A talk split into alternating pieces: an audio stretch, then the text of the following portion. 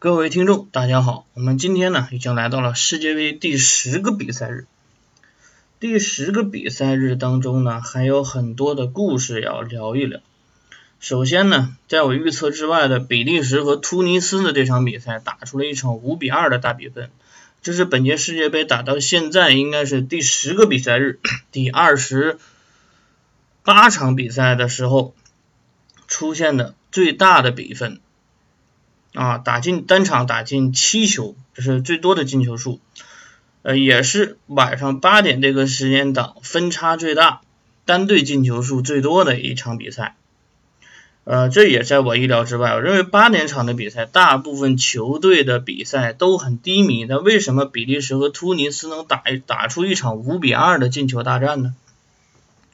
咱们还是分析一下啊，之前其实有这样一个桥段，我跟一个朋友说，我觉得。伊朗这支球队在最后一场比赛，如果死拼葡萄牙，还是有机会出现的。但是朋友说，伊朗这种球队不可能死拼葡萄牙，如果死拼葡萄牙，出现的可能性基本就没有。他应该是死守葡萄牙，抓反击机会。那其实比利时和突尼斯的这场比赛，我之前也会想，突尼斯现在如果输球，就意味着出局。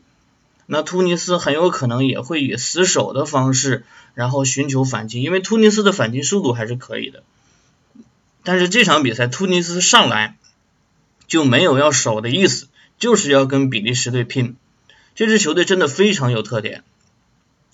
上一场比赛呢是虽然说一比二不敌英格兰，但是拼的这个风风格啊，这支球队的风格真是让人刮目相看。那这场比赛对比利时的比赛呢？虽然说这种比赛还算是一场惨败，但是整体过程当中，突尼斯并不完全落太大的下风嘛。虽然比利时确实实力强，突尼斯没有太多的机会，但是确实打进了两球。比利时呢，另外这场比赛的开局是非常的顺利，开局不长时间就获得了一个点球的机会啊，这是本届杯赛打到现在出现的，应该是第十三个点球吧。啊，本届杯赛点球是有点忒多了点。开场六分钟，阿扎尔就已经帮助比利时领先。十六分钟的时候，卢卡库接莫腾斯的传球，禁区内又接进球。这个时候比分已经来到了二比零。单以这个比分，突尼斯是基本上没有机会能够反超或者逼平对手的。但是球队的韧性就爆发出来。第十八分钟，布隆帮助球队扳回一球。上半场结束的时候，比利时是二比一领先突尼斯啊。虽然这个比分对于突尼斯来讲也是非常不利，但是下半场显然突尼斯还是要往外走，进攻线、防线是越来越靠上，这样导致自己身后的空间是越来越大。上半下半场刚刚回来，四十八分钟卢卡库再进一球，五十一分钟阿扎尔再进一球，就是下半场趁球队立足未稳，已经又打进两球，这个时候四比一领先已经是回天乏术了。啊，这个时候的突尼斯呢，确实还是很拼，啊，而且之后的比赛当中，确实球队也获得了进球。值得一提的是，比利时方面，比利时方面呢，在四比一领先之后，分别换下了卢卡库、阿扎尔和莫腾斯，换上了自己的替补球员，其中这里面就有巴舒亚伊，巴舒亚伊也是锋线球员，第一次参加世界杯，第一次登场，在他登场之后。他至少获得了三次三次基本上是必进球单刀球的机会，但是都打飞了。那最终呢？通过第九十分钟，巴舒亚伊还是将球打进了。确实，比利时在前场方面已经是完全碾压突尼斯，而且突尼斯在丢掉第四个球之后，已经是崩溃了，已经完全颓掉了。伤停补时最后时刻，哈斯里帮助突尼斯再打进一球，比分最终定格在五比二。突尼斯呢，我觉得虽败犹荣。另外，突尼斯两场比赛伤两人，现在场均伤一人的节奏，对于这支突尼斯来讲影响很大。也许，也也许啊，突尼斯现在还没有出局，但是基本上离出局不远了。比利时两战全胜，那比呃突尼斯是两战皆败啊，而且比利时现在手握六个净胜球。现在这个形势来看呢？积六分，如果今天晚上呢英格兰能够取胜，那就确定英格兰和比利时小组出线了。那所以说这个只是小组第一和小组第二的问题。现在比利时出现的几率是百分之九十，仅存的那甚至百分之九十五，仅存理论不可能出现的可能性。这个我觉得这个可能性基本上也没有。嗯，咱接着往后看吧。其实我觉得比利时现在已经出现了，只是小组第几的问题。那突尼斯呢？其实基本上已经确定出局了。这是一场剧组的两支球队。那其实剧组的另外两支球队，英格兰队和巴拿马队，将在今天晚上八点登场。这场比赛将直直接啊决定比利时和突尼斯的命运啊。其实我觉得这两支球队的命运已经呼之欲出了。在昨天晚间十一点进行的这场比赛呢，是韩国和墨西哥的比赛。这两支球队也是非常有意思。韩国队也是一个没有退路的球队，因为韩国队在输球的话，那距离淘汰也不远了。那墨西哥呢，当然希望乘胜追击，拿下这场比赛之后，基本就是锁定小组出线了。那墨西哥这场比赛的运气来的也是相当不错。比赛开场二十六分钟。呃，一次传中的机会，韩国队禁区内手球，墨西哥又获得了一个点球。这个韩国队啊，真的是太有意思了。第一场比赛就送出了一个手球点球，第二场比赛又送出了一个手球点球。那每一场比赛后防线都能送一个手球点球的概率，我真的很怀疑这个韩国队的后防线是篮球运动员还是排球运动员。总是用一种拦网或者抢篮板的手势手势来防守，这个真的是让人难以理解。那同样是邻居，为什么差距就这么大？你看看人家澳大利亚，场均对手送他一个人呃送他一个点球手手球点球，这就是差距。那韩国队又送出一个点球之后，墨西哥队就笑纳了，贝拉打进了本届世界杯第十四个点球，这个数据代表什么意思呢？就是韩国和墨西哥的这场比赛，正好是这本届世界杯进行的第二十八场比赛，十四个点球是场均两场一个点球，这是第十个比赛日，场均啊每天平均是一点四个点球，就是我们每天基本都能看到一个半点球。如果按照这个速率啊，就是场均两个点球打下去，本届世界杯六十四场比赛打下来，也就是说三十二支球队理论上每支球队都能分到一个点球。啊，这个实在是有点太可怕了。不光是 VR 技术，还是球队防守，我觉得本届世界杯的点球太多会影响一些观赏性。不过因为点球太多，也制造了很多特殊的局面出现。是啊，还是说回比赛啊，墨西哥打进这个点球之后，已经获得了领先。其实这场比赛挺让我出乎意料，我认为是一个小比，呃，是一个分差不大的比赛，这个在意料之中。但是出乎我意料的是，我认为墨西哥队的传控应该是完全可以碾压韩国，但是韩国队在整体方面并不落下风，传控数据上落后的不多，射门次数上只少了一脚，射正次数上居然还相同，所以说韩国队这场比赛在整体的状态上其实并不落太大的下风。只不过攻门方面啊，对方门前站着奥乔亚啊，好多的机会都没能打进，而且韩国队确实大部分的进攻还是通过远射啊，等等打透对手的很少。这场比赛呢，墨西哥方面有两一点，两个地方啊值得提一下。首先，六十六分钟的时候，小豌豆埃尔南德斯再次打进一球，帮助球队二比零基本锁定胜局。那之后的比赛进程当中呢？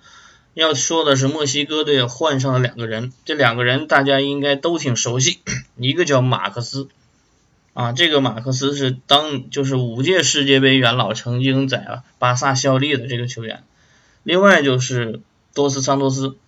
其实，在这场比赛开始的时候，我也在怀疑，就之前大家问我是不是很这个十号球员就代表着队长呢？我说不是，其实很多球队的队长都不是十号。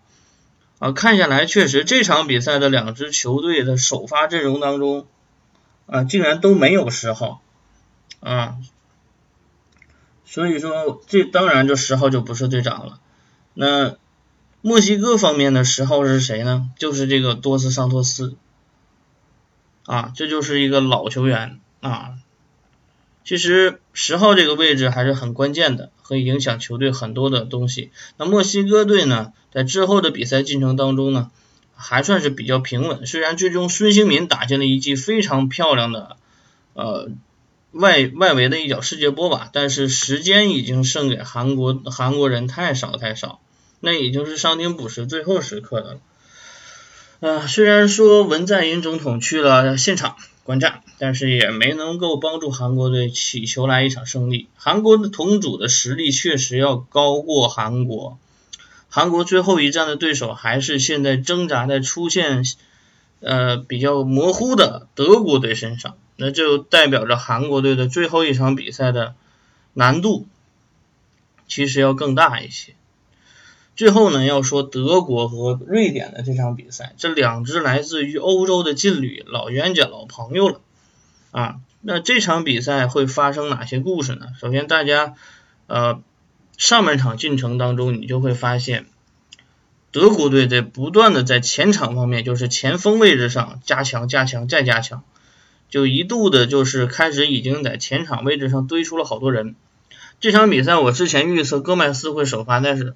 没有首发，但是罗伊斯这场比赛出现的位置还是非常关键的。球队呢左右两边打的还是风生水起，但是在之后的比赛进程当中，球队就开始出现了一定的问题，就会发现无论怎么打就是打透不是打不透对手，而且瑞典的每次反击都能制造相当大的威胁。别看瑞典队反击速度慢，但是无论是托伊沃宁还是谁反击起来，确实能给他制造相当大的麻烦。所以啊，这场比赛打下来，上半场的时候，德国队居然零比一落后瑞典，甚至在伤停补上半场的伤停补时阶段，险些零比二落后对手。那其实德国队对于德国队来讲，我相信很多德国的球迷，包包括我在内，昨天中场休息的想，可能这已经是德国队最后四十五分钟，当然还有最后一场比赛，但是有价值的四十五分钟只剩下这最后一个了。那下半场的调整，首先是我们大家都预料的，应该是上戈麦斯，在前场继续增加火力的同时，要增加一个高点，因为你会发现太密集的防守球是传不起来的啊，因为没有高点，瑞典这身高太高了。那戈麦斯上场之后，马上就立竿见影，虽然说这个球不是戈麦斯进的，但确实是戈麦斯在前点吸引了防守之后，导致啊后。身后的罗伊斯将球打进，四十八分钟下半场刚刚回来，球队就已经扳平了比分。这个时候德国的局势是什么样的呢？德国首战落败，次战如果以一比一收平的话，那么之前已经取胜的墨西哥将已经确定小组出线。那同时，瑞典队如果收下一场平局的话，瑞典队将积四分，最后一场面对墨西哥，如果是一场默契球，就会做掉德国队。那德国队呢？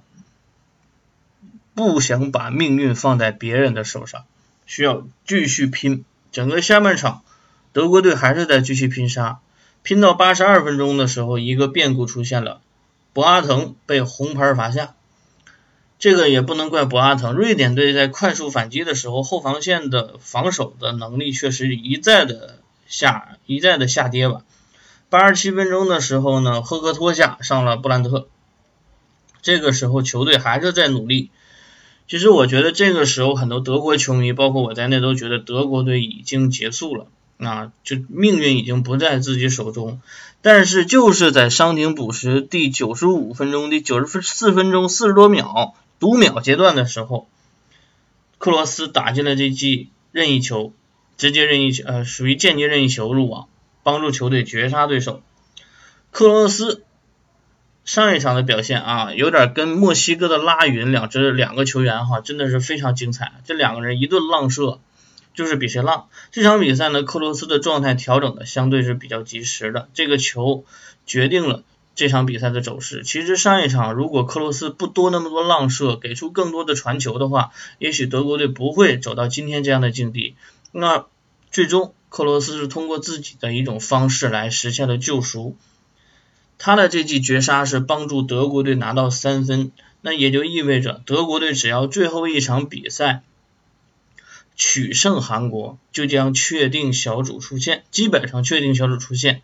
而且他同时延缓了墨西哥队小组出线的进程，因为有可能出现三支同积六分的球队。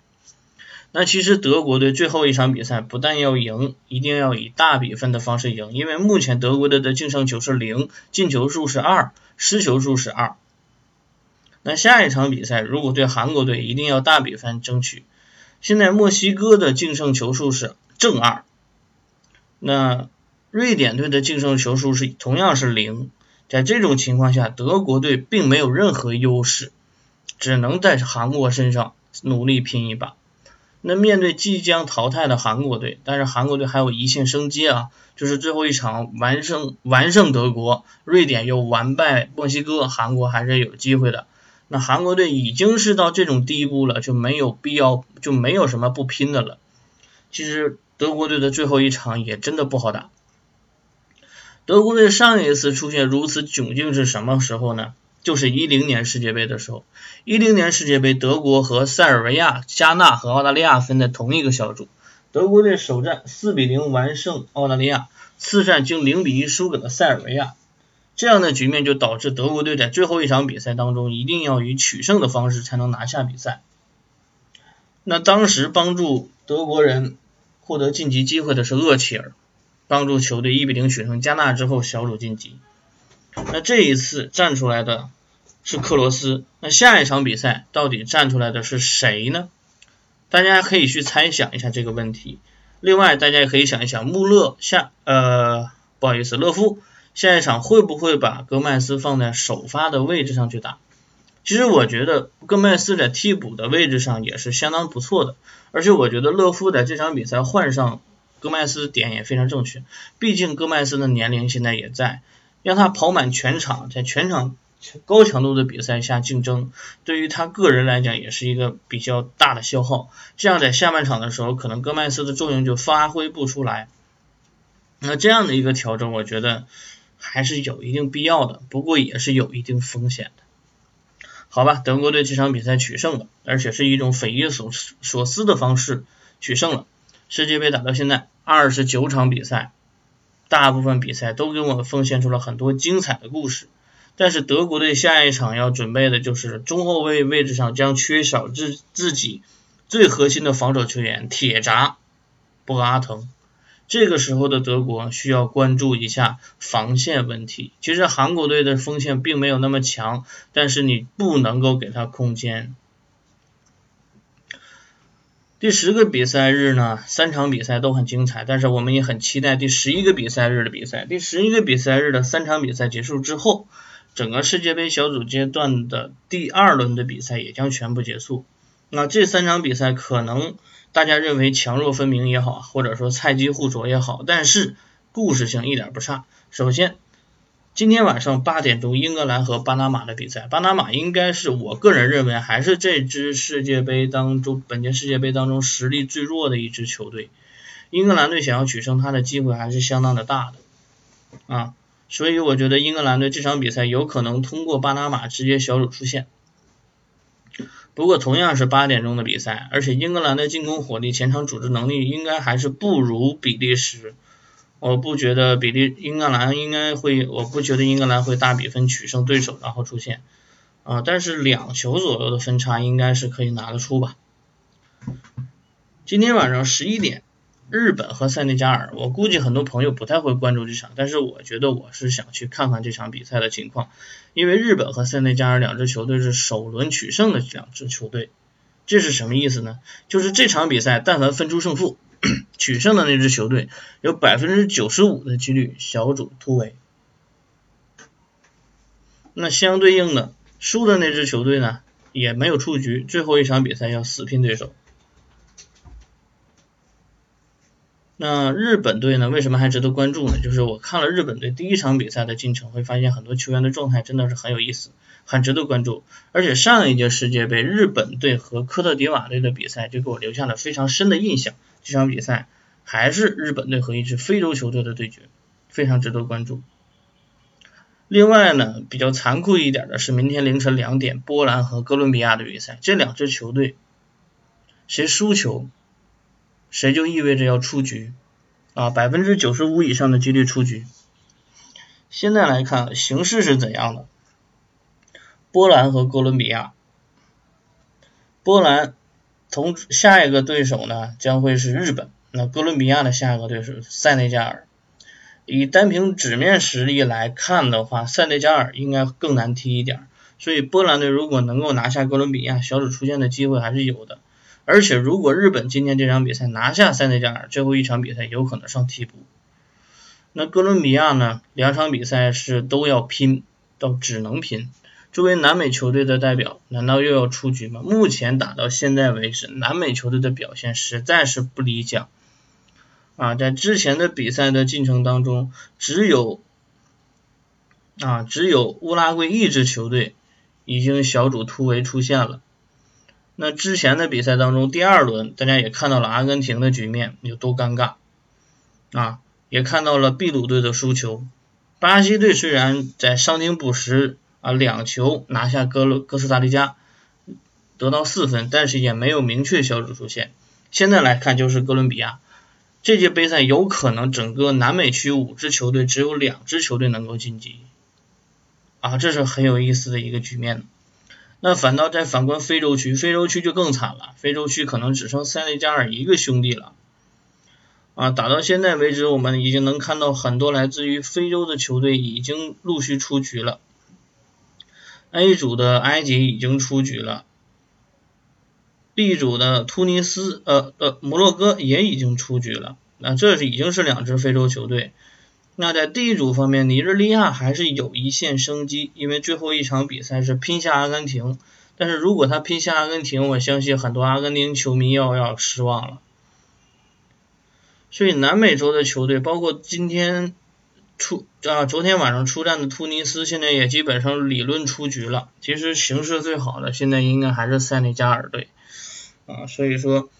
美洲和非洲的荣誉就由他们来捍卫，其实也包括亚洲的荣誉，因为亚洲队现在有机会出现的也其实就剩下日本一支了。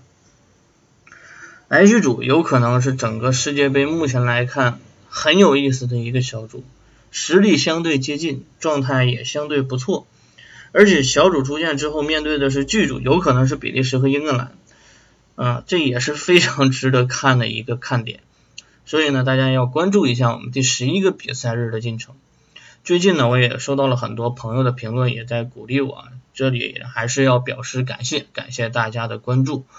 呃，这期节目这样的世界杯节目呢，我还会持续做啊，还会给大家带来每一期的介绍。不过下周有可能会涉及到出差的问题，节目可能会扎堆儿，也希望大家能够谅解。那这期节目呢，咱们告一段落，晚上一起来看比赛。作为一个英格兰球迷，今天晚上也会去帮英格兰队加油啊。那今天的节目呢，就告一段落，我们第十一个比赛日的节目再会。